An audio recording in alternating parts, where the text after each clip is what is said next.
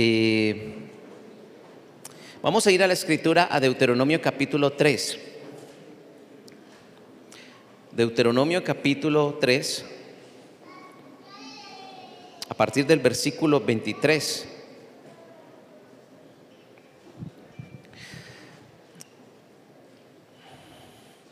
El libro de Deuteronomio eh, se llama así porque eh, significa, su nombre, Deuteronomio, significa repetición de la ley.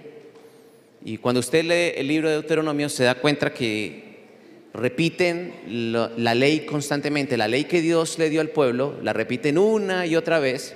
Y es como un recordatorio de parte de Dios al pueblo de la ley que fue dada años atrás, como para que nunca lo olviden. Porque algo que tenemos los seres humanos es que somos olvidadizos, se nos olvidan las cosas. Y Dios, eh, entendiendo esto, dejó su palabra escrita, por supuesto. Dejó su palabra escrita porque se nos olvidan las cosas y hay que leerla una y otra y otra vez. El libro de Deuteronomio cumplió ese propósito en el pueblo hebreo y por supuesto para nosotros. Pero en el capítulo 3, a partir del, capítulo 3 de Deuteronomio, eh, Moisés empieza a hacer una confesión al pueblo, algo que él ha venido hablando con Dios, y, él comienza a contarles al pueblo lo que, digamos, las cosas que ha venido hablando con el Señor. Y en el versículo 23, eh, vamos a colocar nuestra, nuestra mirada allí, él hace una confesión muy triste, quizás es la confesión más triste que Moisés ha hecho durante su vida. La ha hecho al pueblo de Dios fruto de una conversación con, con el Señor. Y dice así, dice, y oré a Jehová en aquel tiempo diciendo, Señor Jehová, tú has comenzado a mostrar a tu siervo tu grandeza y tu mano poderosa, porque ¿qué Dios hay en el cielo ni en la tierra que haga obras y proezas como las tuyas? Verso 25, pase yo, te ruego, y vea aquella tierra buena que está más allá del Jordán, aquel buen monte y el Líbano. Pero Jehová se había enojado contra mí a causa de vosotros por lo cual no me escuchó y me dijo, basta, no me hables más de este asunto. Sube a la cumbre del Pisga y alza tus ojos al oeste, al norte, al sur y al este, y mira con tus propios ojos porque no pasarás el Jordán. Está ahí. Esta es una de las confesiones más tristes que hace Moisés al pueblo, fruto de su conversación con Dios. Y cuando leo esto, eh, pues, cuando leía esto, salía una pregunta de mi mente y es, ¿habrá algún tema en nuestra vida en el cual eh, el Señor diga, basta, no quiero hablar más de ese tema contigo? ¿Creen ustedes que tienen algún tema que es como ese tema vetado en donde tú sientes que realmente el Señor no quiere volver a hablar más de ese tema contigo? No sé. Porque al parecer el gran Moisés, el héroe, ¿cierto? uno de los héroes de la fe, sí tenía un tema que estaba vetado, en el cual Dios había sido muy claro y le dijo, no quiero volver a hablar más de este asunto. Es más, es muy contundente porque dice, basta, ¿cierto? No quiero volver a hablar más de este asunto. Y es triste porque él está confesándole al pueblo de que Dios le dijo que no va a, entrar a la tierra prometida. Cuando miramos el llamado de Moisés, eh, que Dios le hizo a Moisés, Dios le dijo que iba a liberar un pueblo a través de él y que les iba a dar una tierra en donde ellos no serían esclavos, sino que serían dueños de esa tierra. Y Moisés cuando comenzó este llamado, eh, estuvo trabajando por más de 40 años en este llamado, dirigiendo un pueblo, más de dos o tres millones de personas a las cuales tuvo que liderar. Y estuvo 40 años metido en, esta, en, esta, en este objetivo. Y llegó un momento en la historia en donde algunos todavía no se ponen de acuerdo en cuál fue el error que cometió Moisés para que Dios haya tomado esta decisión, que, que de alguna manera impacta su corazón y él lo confiesa y de alguna manera tiene que llegar y aceptarlo. Y incluso los estudiosos de las escrituras dicen que cuando Dios le dijo a Moisés, que no iba a entrar a la tierra prometida había sido 38 años atrás de esta oración. Lo cual quiere decir que Moisés sabía que no entraría a la tierra de Canaán 38 años atrás. Sin embargo, él confiesa y le dice al pueblo que ha vuelto a hablar con Dios acerca del tema y quizás pensando que como ah, pasó eso, pasó tantos años atrás, de pronto a Dios ya se le olvidó y he cambiado de parecer y se dio cuenta de que el Señor seguía pensando lo mismo. Corroborando lo que dice la Escritura, que el Señor es el mismo ayer, hoy y por los siglos. Dios mantuvo esa decisión y no la cambió por nada del mundo. Él la tenía muy clara. Y cuando Dios le dijo, no quiero que me hables más de este asunto, es porque el mensaje que Dios le estaba diciendo a Moisés es, he sido tan claro contigo y todavía insistes en esto, tú no vas a entrar a la tierra. La podrás ver, te montarás en ese monte, podrás mirar los cuatro puntos cardinales, la mirarás y entonces ah, eh, esa será, digamos, tu recompensa, hasta aquí llega tu contrato. Más adelante, continúa el, verso 28, dice, y manda a Josué, y anímalo y fortalécelo porque Él ha de pasar delante de este pueblo y les hará heredar la tierra que verás. O sea, prácticamente eh, Dios le está diciendo, mira, no me hables más de ese tema y por favor, comunícate con Josué porque Él sí va a pasar esta tierra. Tú la vas a ver, pero Él sí va a pasar esta tierra. Yo entiendo a Moisés, lo entiendo. Cuando uno ha trabajado más de la mitad de su vida en algo que se ha convertido en el objetivo, uno piensa que de alguna forma es dueño de, de, la visión y del gran proyecto. Pero lo que muestra la escritura y lo que muestra la vida, la dinámica de la vida, es que no necesariamente las personas que comienzan terminan las cosas que comienzan.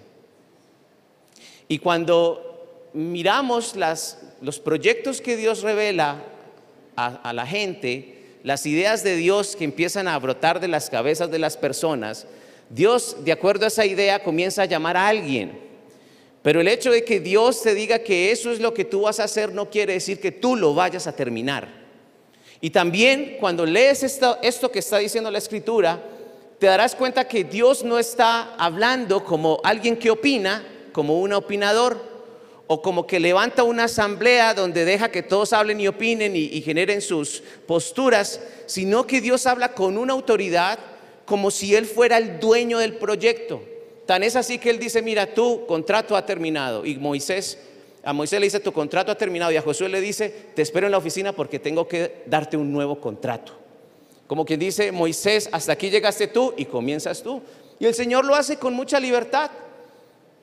Creo que a Moisés esta decisión que Dios tomó le dolió. Creo que sí. Pero fue una demostración de la soberanía de Dios y que el único dueño de todas las cosas es Él. Cuando yo leo esto, saco una conclusión muy clara y es, en la vida no debemos aferrarnos a nada. O por lo menos deberíamos procurarnos no aferrarnos a nada. Porque si Dios es el dueño de todas las cosas, Él puede hacer lo que quiera. Solamente por una lógica, si Dios nos ha creado y Él es el responsable por el, hecho de que estemos aquí, Él puede hacer con nosotros lo que quiera. Y mucho más cuando tú de manera voluntaria le has rendido el control de tu vida al Señor. O sea, es como un doble derecho, es como, como un derecho, digamos, mucho más poderoso, digamos exponencialmente, porque Él, por ser Dios que te ha creado, puede hacer todas las cosas, Él es el creador, tú eres una creación de Él, por supuesto, muy valiosa, pero además de eso tú le has dicho al Señor que haga contigo lo que Él quiera, entonces Él puede hacer lo que quiera. Y con Moisés lo hizo. Y le dijo Moisés, hasta aquí llegas tú. Y a Josué le dijo, continúas tú. Él puede hacer los cambios que quiera en nuestras vidas.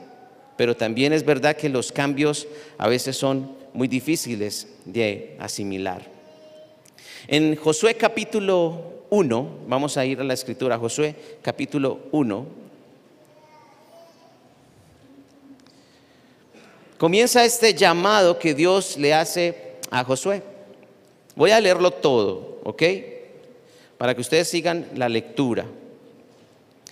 En Josué capítulo 1, Dios comienza a, a darle unas pautas a Josué muy interesantes del, digamos, del nuevo desafío que él tiene.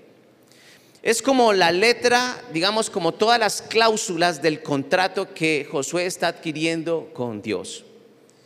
Y allí está como todas las cosas que tiene que tener en cuenta en, este nuevo proyecto, ¿sí? Es un proyecto que comenzó con Moisés, pero que no terminaría con él, sino que Josué tendría que darle terminación a ese, a ese gran sueño, a ese gran proyecto liberador que Dios tenía. Y dice el versículo 1, dice, aconteció después de la muerte de Moisés, siervo de Jehová, que Jehová habló a Josué, hijo de Num, servidor de Moisés, diciendo, mi siervo Moisés ha muerto ahora entonces dice, levántate y pasa este Jordán, tú y todo este pueblo, a la tierra que yo les doy a los hijos de Israel. Yo les he entregado, como lo había dicho a Moisés, todo lugar que pisare la planta de sus pies. Dice, desde el desierto y el Líbano hasta el gran río Éufrates, dice, toda la tierra de los Eteos hasta el gran mar, donde se pone el sol será su territorio.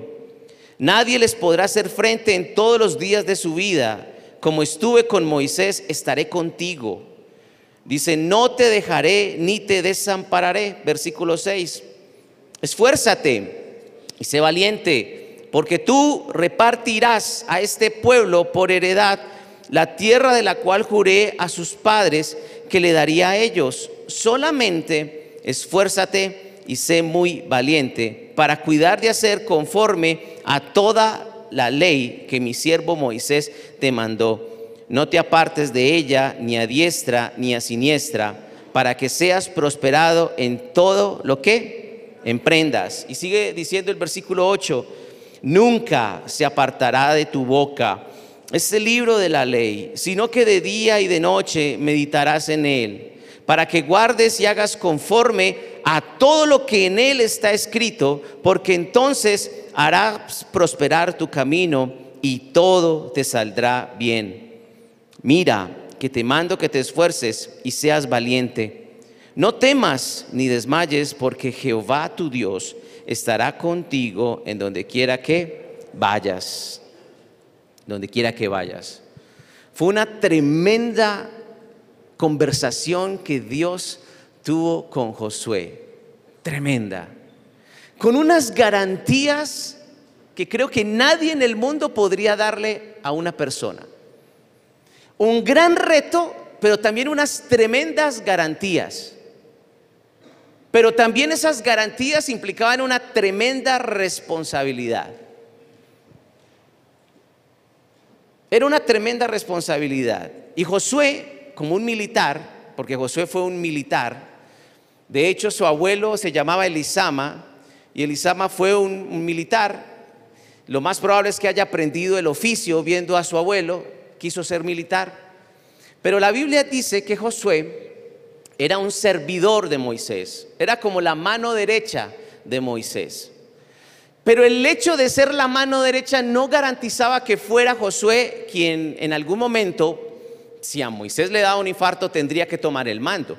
La Biblia dice que era el, servidor de, de Moisés. Era como su discípulo, le servía. Era como lo decimos popularmente, la persona que le cargaba la maleta a Moisés. Era el número dos. Y la Biblia dice, y esto me parece increíble, que Josué recibió este llamado a los 83 años. Yo hablé de, mm, de Abraham hace como tres, dos o tres meses atrás, cuando di el tema de Abraham, les había dicho que Abraham tuvo a Isaac, su hijo, cuando estaba muy anciano. ¿Se acuerdan? Eh, Moisés recibió el llamado de liberar a un pueblo también, digamos, en la tercera edad. Y ahora Josué eh, recibe el llamado de Dios de entrar a la tierra a los 83 años. Y la Biblia dice que él murió a los, a los 110 eh, años, luego estuvo de servicio 27 años. Y cuando yo miro esto, yo vuelvo y saco, digo, mayores argumentos para seguir diciendo lo mismo. Y es, cuando algunos piensan que la vida termina es cuando comienza, ¿cierto? O sea, con Dios, cuando algunos ya están pensando que su vida está terminando, se está apagando, con Dios está comenzando la aventura. Pero uno ve, por ejemplo, en la escritura en que Dios es el más incluyente de todos. Dios es el más incluyente de todos porque vemos que estos hombres de la tercera edad están liderando los proyectos más ambiciosos de la Biblia. Pero también encontramos en el libro de Jeremías a un joven, un adolescente, en el cual Dios le encarga profetizar sobre su pueblo una destrucción repentina.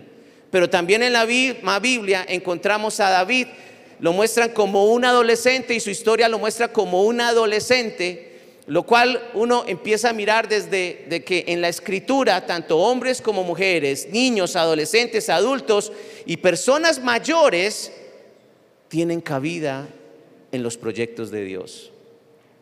Es para todos, para los niños, para los preadolescentes, para los adolescentes, para adolescentes rebeldes, también para adultos rebeldes, para todos para la tercera, para todos. Este proyecto de Dios de, de, comunicar su evangelio es para todos y en la Biblia están todos representados.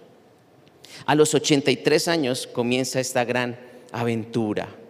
Pero la Biblia dice que Josué, siendo un militar, se caracterizó por ser el conquistador. En el Antiguo Testamento, cuando tú miras quién fue el gran conquistador en las Escrituras, tenemos que hablar de alguna forma de Josué. Porque Josué llegó a cumplir esta tarea de repartir la tierra. Pero eh, cuando recibió este llamado de Dios de poder entrar, a, de pasar el Jordán, llegar a la tierra de Canaán, tuvieron que pasar muchas batallas que inclusive están registradas en el libro de Josué. Guerras, donde hubo pérdidas humanas, donde en algunos momentos ellos fueron derrotados también pero finalmente se cumplió el objetivo, Dios lo había profetizado. Y la promesa de Dios, y esto es muy interesante, de que el pueblo recibiría una, una, una, una tierra, viene de mucho tiempo atrás. Es más, cuando en Deuteronomio capítulo 3 Dios habla con Moisés, le dice, mire, Josué va a entrar a la tierra que yo le prometí a tus padres. Y yo voy a hacer cumplir esa promesa. Aunque quiero decirte de una vez, Moisés, no te necesito de aquí en adelante para cumplirla. Voy a usar a otra persona. Una persona muy diferente a ti. Inclusive es un poco más joven, 83 años. Es un poco más joven que tú. ¿Sí? Pero con él voy a cumplir esa promesa. Lo voy a hacer porque yo lo cumplí. ¿Sabe que Cuando Dios promete algo, Él lo cumple porque lo cumple. Hemos visto en la vida de muchas personas que Dios ha prometido cosas que incluso aquellas personas han tenido la oportunidad de verlo con sus ojos. Y hay otras personas a las cuales Dios dio tremendas promesas y no alcanzaron a verlo con sus ojos, porque el Señor se las llevó. Pero los que quedaron en vida vieron la promesa cumplida que le dio a determinada persona. Lo hemos visto en la vida de muchas familias, en nuestras vidas lo hemos visto. Dios cumple. ¿Y saben qué? Puede que el Señor a ti te haya dado una promesa y puede ser que tú la vayas a ver cumplida con tus ojos, pero también puede ser que nunca la veas, pero aunque no la veas, se cumplirá, porque Él lo ha prometido, porque Él es fiel y sus palabras son verdaderas, es lo que dice la escritura. Sin embargo, eh, ahí, Josué tenía una de esas frases célebres, porque todas las personas y todos los hombres y las mujeres generalmente tenemos como un enunciado, una frase que nos define y de alguna forma define nuestro comportamiento. Eh, son como las frases que colocan algunos en el WhatsApp. El WhatsApp cuando haces un registro te deja como colocar una frase y algunos ponen unas frases que uno no entiende, otras eh, uno dice, eh, este es cristiano por lo que escribe, este tiene, digamos, es una feminista, ¿cierto? Este se, ve que le gustan los animales, este se ve que le gusta la comida, porque tienen frases muy afines como a sus, a sus ideales. Y si usted se pone a, mirar, todas las personas tenemos una frase, un enunciado que nos define. Y en eh, Josué, él tenía una frase muy, muy, muy, de, alguna manera se convirtió en una frase célebre, porque él decía, eh, yo y mi casa, ¿qué? Serviremos al Señor. Él tenía esa frase, yo y mi casa serviremos al Señor. Una frase que demuestra su determinación por servir a Dios, pero también que llevar a su familia a cumplir este propósito. qué bueno que esta fuera una frase nuestra. Yo y mi casa serviremos al Señor. No solamente yo solo, no, yo solo no. También mi esposa, mi esposo, mis hijos. Yo no sé si Josué cuando dijo esto, su familia pensaba de la misma manera. No sé, pues por lo menos la Biblia no lo registra. La Biblia no, no, registra eh, cómo era su esposa, si era, digamos, una mujer muy espiritual o no lo era, si sus hijos eran espirituales, no lo eran. La Biblia no registra eso. Lo que sí registra es la determinación de un hombre, cabeza de familia, que está diciendo, yo me hago responsable, yo y mi casa serviremos al Señor. Elías tenía otra frase muy, muy conocida. Eh, Elías tenía una frase que decía, eh, vive Jehová en cuya presencia? Estoy. Y de esa manera este hombre se proyectaba en su vida. También la escritura habla del apóstol Pablo que él decía, todo lo tengo por basura con tal de qué? De ganar a Cristo. Y de esa manera dejó todo, porque su vida se, de, alguna forma significó este enunciado, todo lo tengo por basura con tal de ganar a Cristo. Saben, lo que muestra la Biblia es que los hombres, las mujeres, tenemos un enunciado, tenemos una frase que nos define, que quizás tú no la has formulado, pero hace parte de tu sistema de creencias. Si tú tomas ahora tu sistema de creencias y lo sintetizas en una frase, esa frase tiene que estar puesto en tus redes sociales. Y de acuerdo a esa frase tienes que moverte en tu vida, porque es una frase que te da dirección. Y Josué tenía una frase que le daba dirección. Y esa frase era, yo y mi casa serviremos al Señor. En Éxodo capítulo 33, vamos a buscarlo, Éxodo capítulo 33, a partir del versículo 11.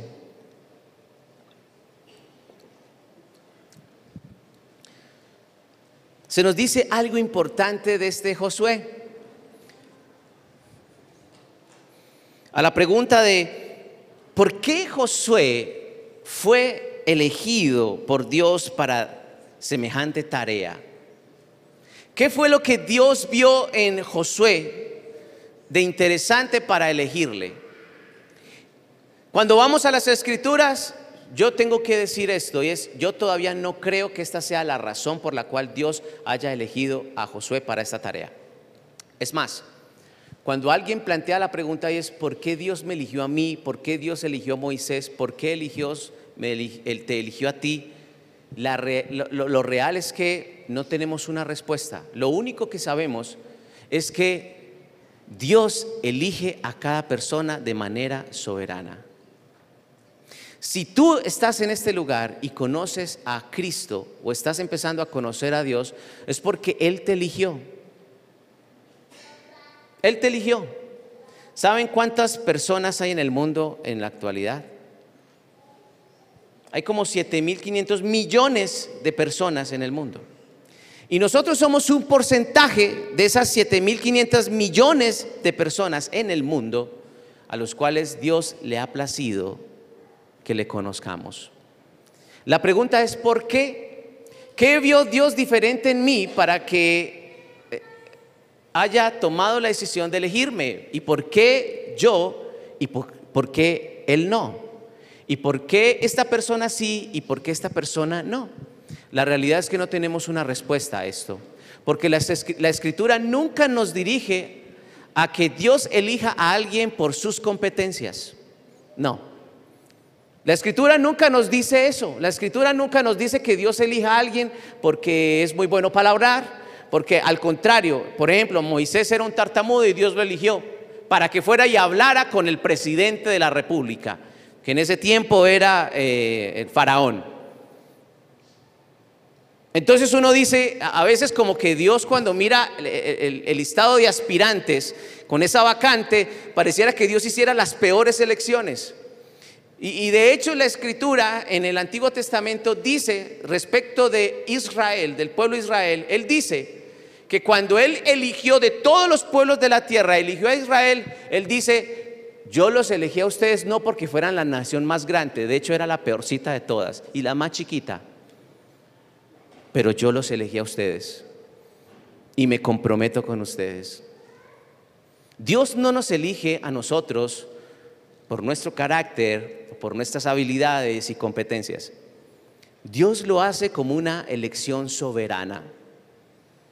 Sin embargo, algún día podría yo decirle al Señor cuando esté cara a cara con Él y decirle, bueno, yo entiendo la respuesta teórica, creo que la voy a tratar de entender, pero ¿habrá algo particular en mí que te gustó? Porque cuando yo elegí a mi esposa hubo muchas cosas que me gustaron. Por eso la elegí. Yo no quise elegir lo peorcito, yo quise elegir lo mejorcito, pero parece que como que tú tienes las cosas muy diferentes. Bueno, también es una prueba de que Dios no necesita ninguna competencia en nosotros, porque al final la obra es de Él. Y por eso le dijo a Moisés, Moisés, hasta aquí, tu contrato ha terminado. Josué, continúas tú. La obra la hace Él. En Éxodo capítulo 33 se dice de Moisés lo siguiente, dice, y hablaba Jehová a Moisés cara a cara, como habla cualquiera a su compañero, dice, y él volvía al campamento, pero ¿qué decía del joven Josué? Dice, nunca se apartaba de en medio del tabernáculo, dice la escritura. Nunca se apartaba de en medio del tabernáculo. Así que Josué estaba siempre detrás de Moisés.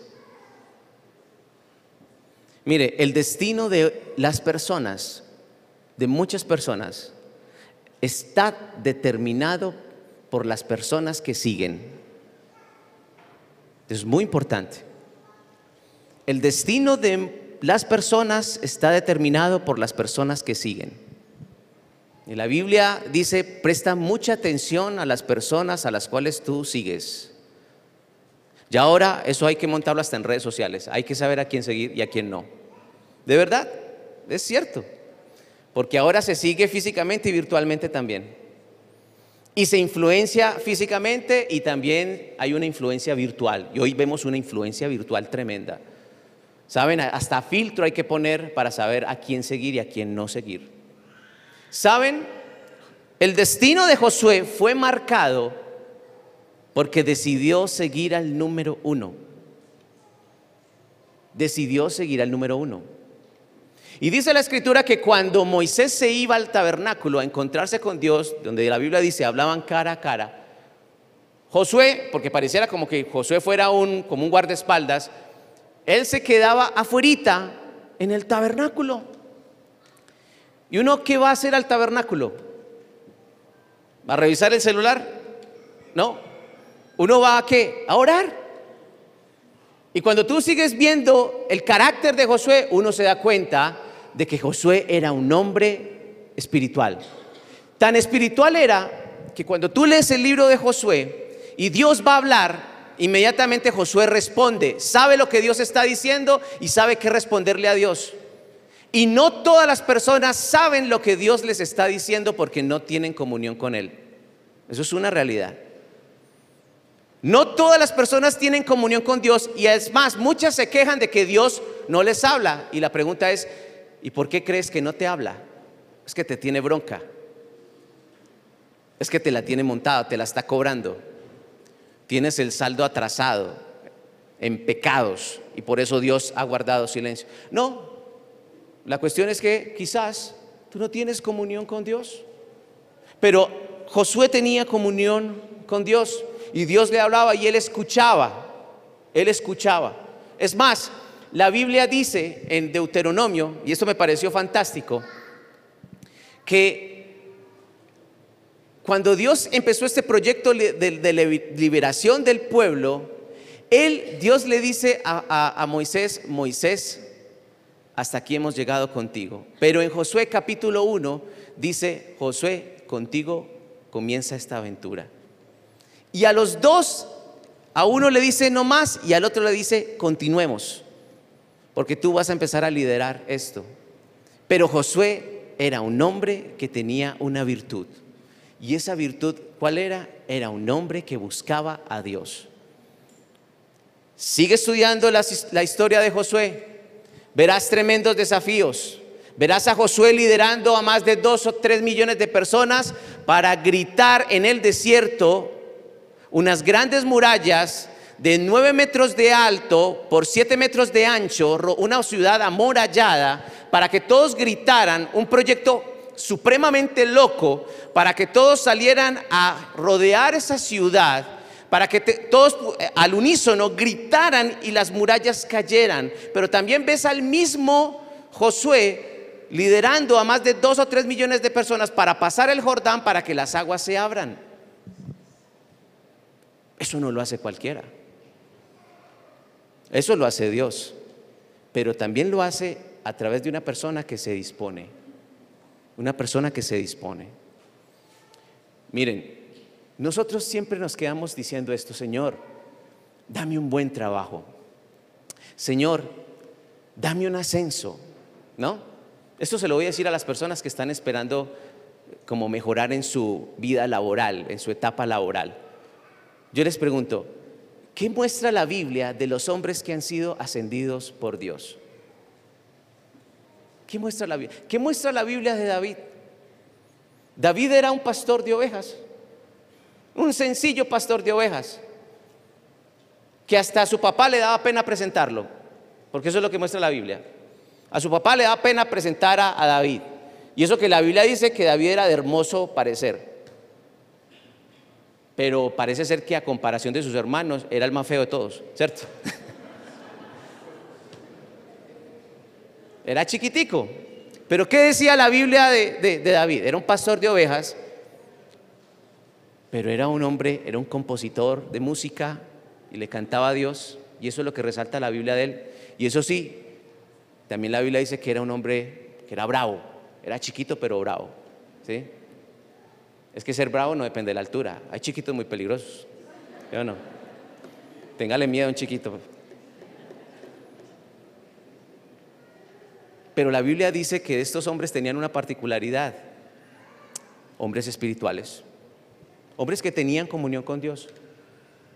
Pastor de ovejas, lo convertimos en presidente. Vemos aquí a Josué, número dos, dice la Biblia, cuando habla de Josué, por primera vez dice era servidor. ¿De quién? Era servidor. Y de servidor se convirtió en comandante y jefe. Pero ¿qué resalta la Biblia de este hombre? ¿Era un hombre qué? Espiritual. Mire, la Biblia misma nos sigue confirmando lo que hablamos aquí en la primera semana de enero. El primer propósito que tú tienes que tener en tu vida este año es, es mejorar la calidad de tu vida espiritual.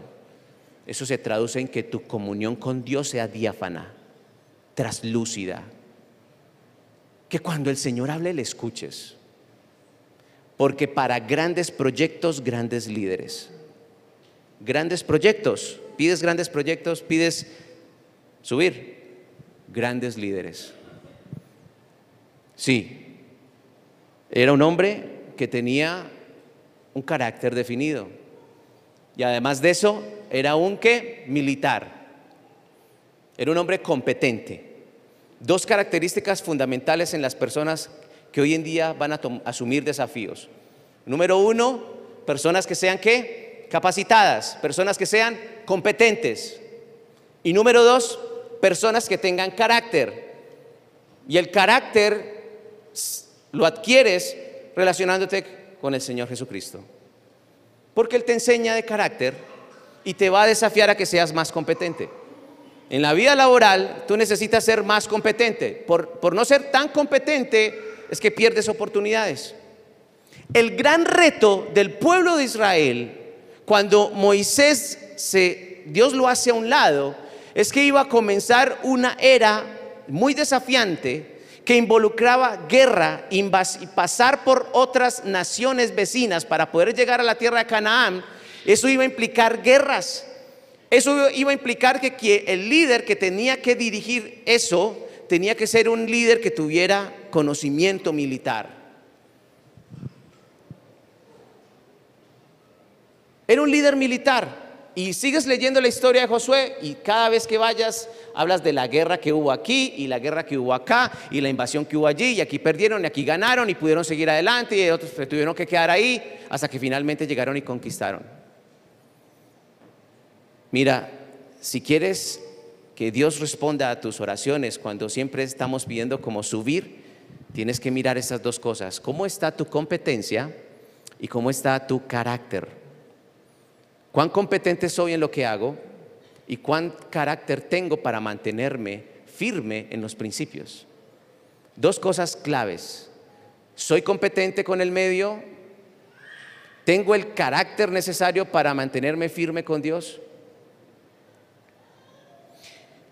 Esas son dos características que una persona debe considerarlas en su formación. Pero mire lo que sigue diciendo la escritura. Cuando hablamos de los grandes proyectos, y si me ayudan con la diapositiva, por favor. En el versículo 1 dice que cuando, cuando muere Moisés, dice que Dios le habló a Josué, hijo de Nun. Y esto es interesante porque cuando se quiso comenzar este nuevo proyecto, Dios le habla a Josué. Y cuando Dios va a hacer algo contigo, Él te lo tiene que comunicar antes. Él te lo tiene que comunicar antes. Y Dios se lo comunica a él y le explica. Le dice, aconteció después de la muerte de Moisés, siervo de Jehová, que Jehová habló con Josué, hijo de Num, servidor de Moisés. Y este año va a ser un año de nuevos desafíos, de nuevas cosas, como lo hablamos la semana pasada. Pero la pregunta es si Dios te ha venido hablando de esto. Porque créanme, yo no, no, no, no quiero creer que todo lo que hemos venido hablando durante estos días que tiene que ver con la palabra de Dios no tenga que ver contigo, conmigo. Yo creo que Dios se está anticipando con nosotros para decirnos cosas que van a empezar a ocurrir en nuestras vidas. Y para aquellas personas que tengan comezor de oír, que es lo que dice la escritura, que escuchan la, la palabra de Dios, les entra por aquí les sale, no lo van a entender. Cuando vengan las circunstancias, se van a dar cuenta que perdieron una gran oportunidad. Pero este año van a venir cosas nuevas. Y Dios, antes de que esto pasara, le habló a Josué y le dijo, Josué, ven, escúchame lo que tengo que decirte. La pregunta es, ¿tú has venido escuchando algo de Dios respecto de lo que significa este año para ti? ¿Tienes alguna idea de lo que Dios está pensando hacer contigo este año? Más o menos sabes qué es lo que Dios te está mostrando para este año. Déjame medir en este momento tu vida espiritual. Permíteme hacerlo con esta pregunta. Si tú en este momento no sabes qué es lo que el Señor quiere contigo para este año, ¿sabes qué? Revisa tu corazón. No, en serio, revisa tu corazón. Debe haber una proyección tiene que haber un reto. Es que el Señor es de retos. En la Biblia uno mira que Dios siempre está colocando retos. Y miren, hay una razón de ser. Y es, Dios coloca grandes retos para hombres que quizás son pequeños. Y es porque cuando un reto es muy grande y excede la capacidad de maniobra de una persona, es cuando esa persona comienza a depender de Dios porque sabe que no puede hacerlo.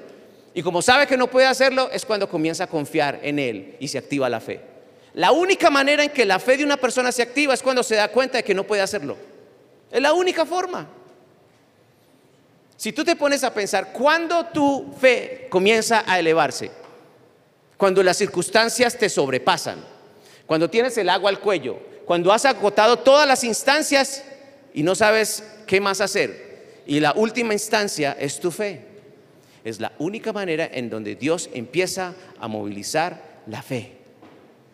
Grandes retos, grandes desafíos.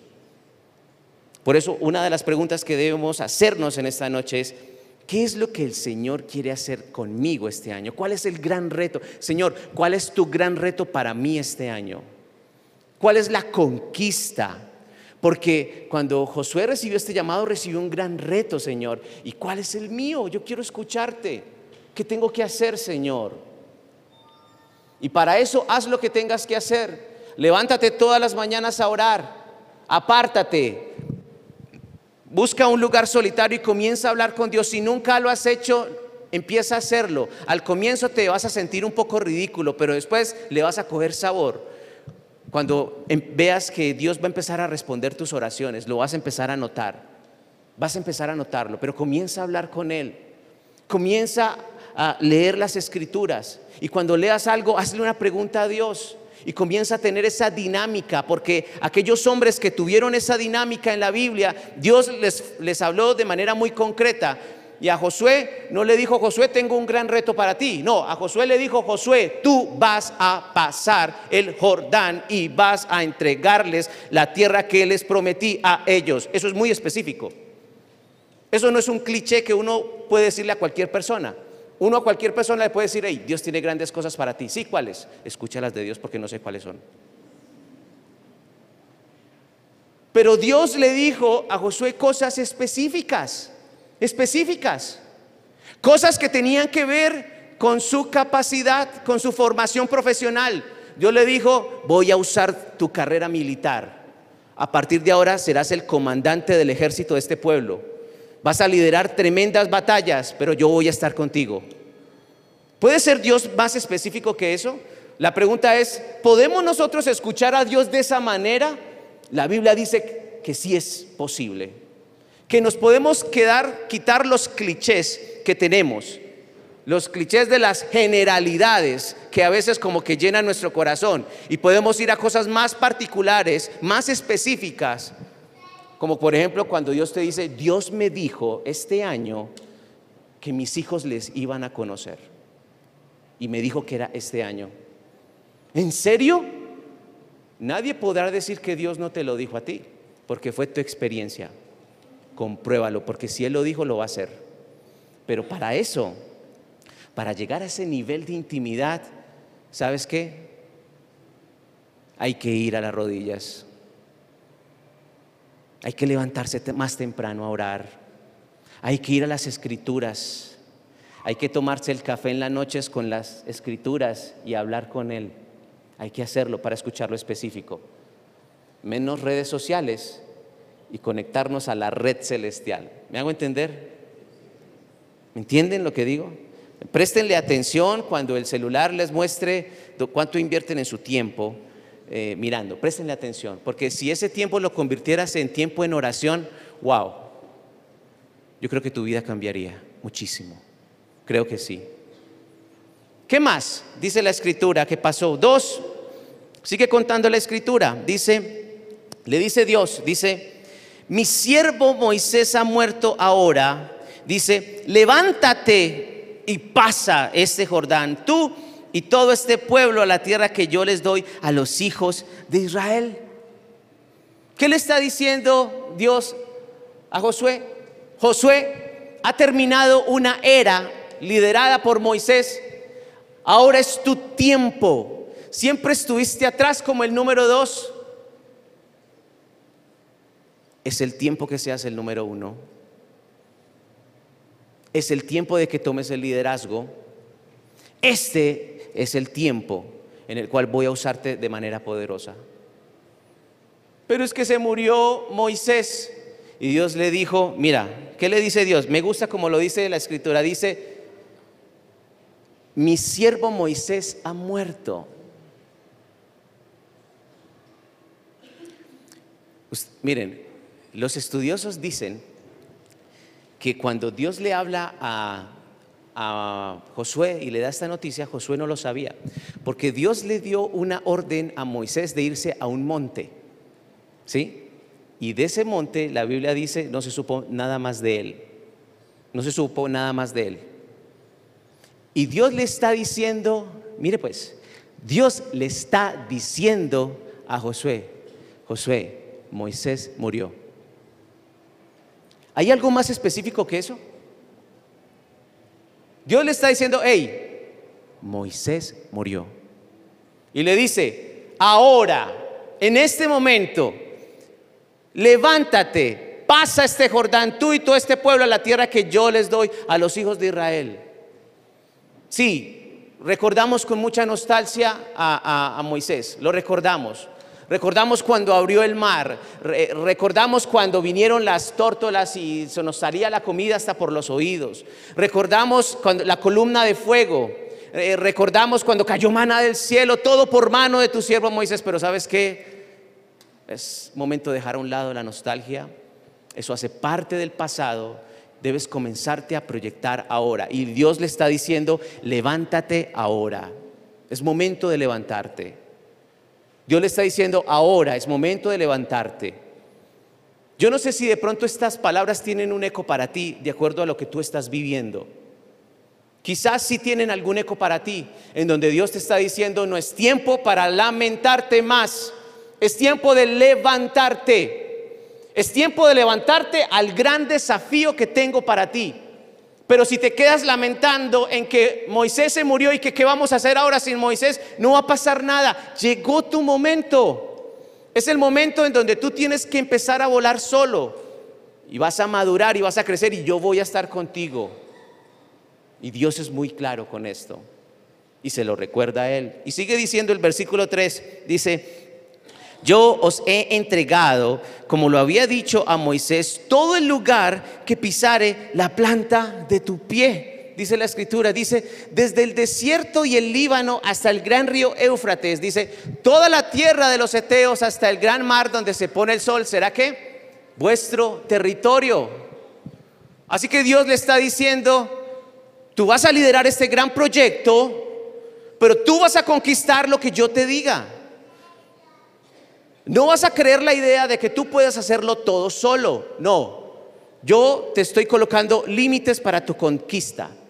Yo te estoy diciendo lo que vas a conquistar. Cuando la Biblia dice, y todo lo que pisare la planta de tus pies será vuestro, Dios lo está diciendo para estos límites. Todo lo que pises dentro de estos límites que yo te he dado será tuyo. Pero si tú pisas algo que yo no he querido darte, no será tuyo, por más que lo pises y lo repises. Por eso algunas personas lo toman como un juego y se mantienen pisando algunas niñas, ¿cierto?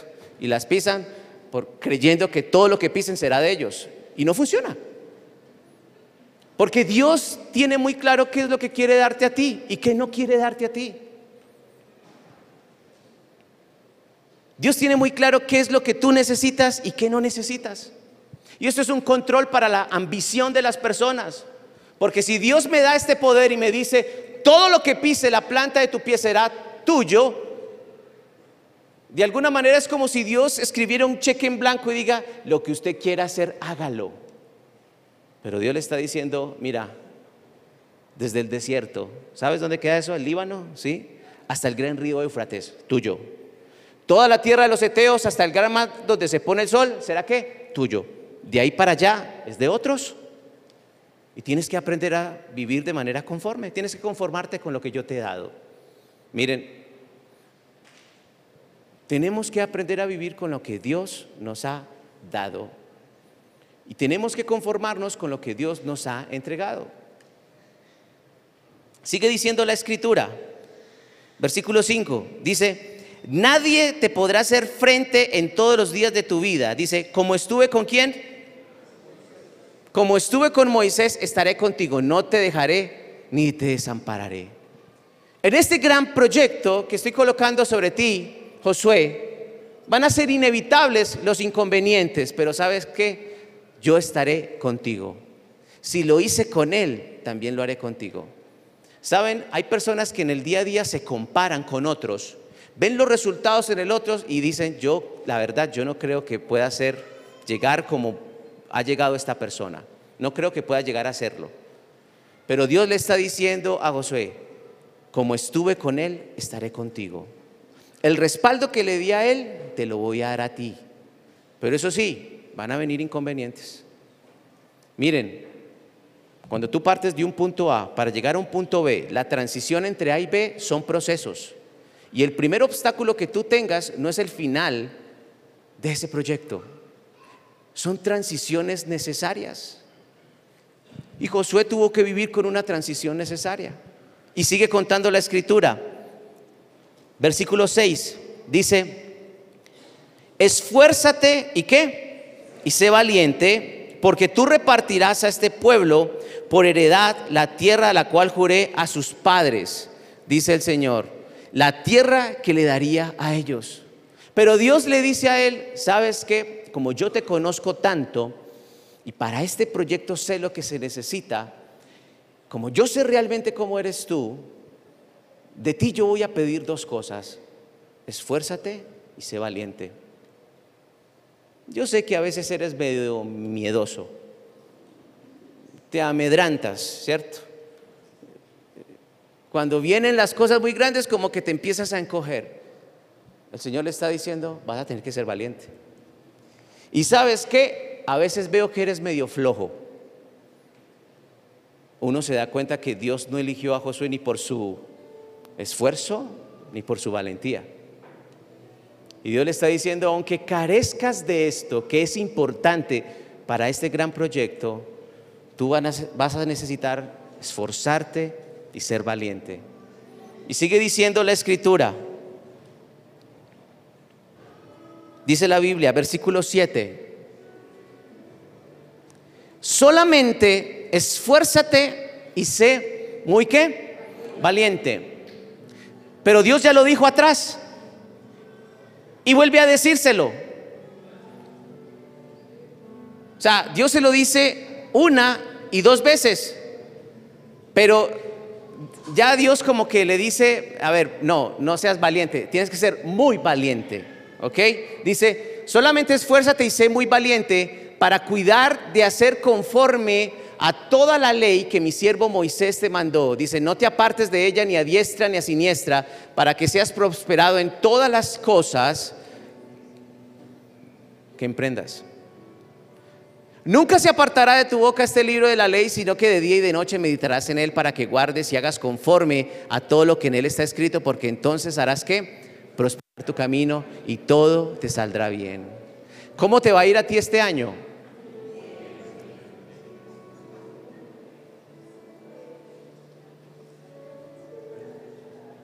Esperamos que así sea. Pero a ti te va a ir bien como a mí estará determinado por qué? Por tu obediencia. Así te va a ir bien. ¿Cómo te va a ir bien a ti? Tu nivel de obediencia. Así te va a ir bien. Las acciones de gracias que tengamos cada mes van a evaluar tu nivel de obediencia. Créeme, tu nivel de obediencia. Dios le está diciendo, ¿sabes qué? Tendrás que esforzarte en algo. ¿En qué? Ser obediente. En toda la ley. Y dice, nunca que se aparte de tu boca este libro de la ley. De día y de noche lo meditarás y harás conforme a lo que en él está escrito. Y entonces Josué, lo que tú quieras, dice, todo lo que emprendas te va a ir bien. Yo no encuentro en la vida ninguna garantía más grande que esta. No existe en el mundo una garantía más grande que esta que si usted obedece a Dios, Dios le dice, y todo lo que emprendas te saldrá bien. Eso es lo que dice la escritura. Y sigue contando la Biblia. A partir del versículo 16, después de que Dios termina de hablar con, con Josué, Josué reúne al pueblo y los principales oficiales se reunieron con él y comenzaron a hablar con Josué.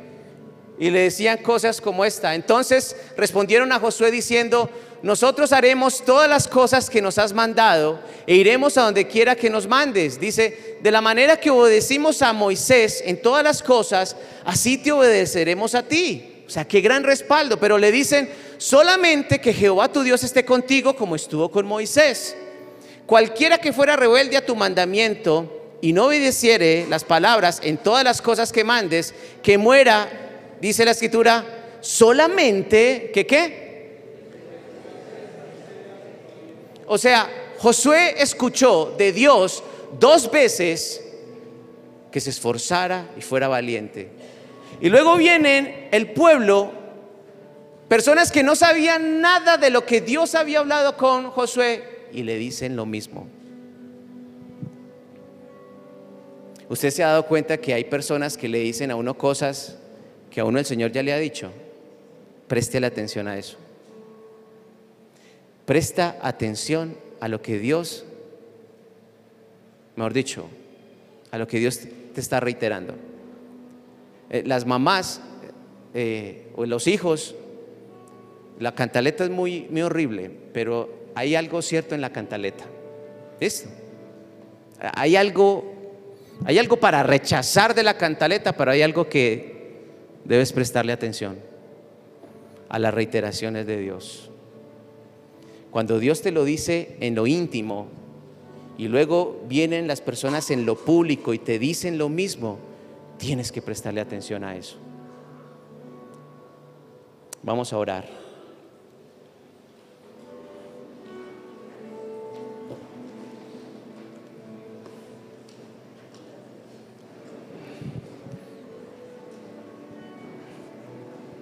Sí, tu principal propósito para este año es tu relación con Jesús. Sí, es tu principal propósito. Tu meta es crecer en comunión con Él.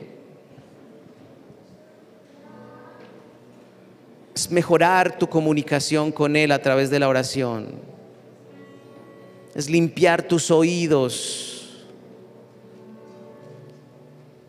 es agendarlo, es agendar tu tiempo para escuchar lo específico de Él.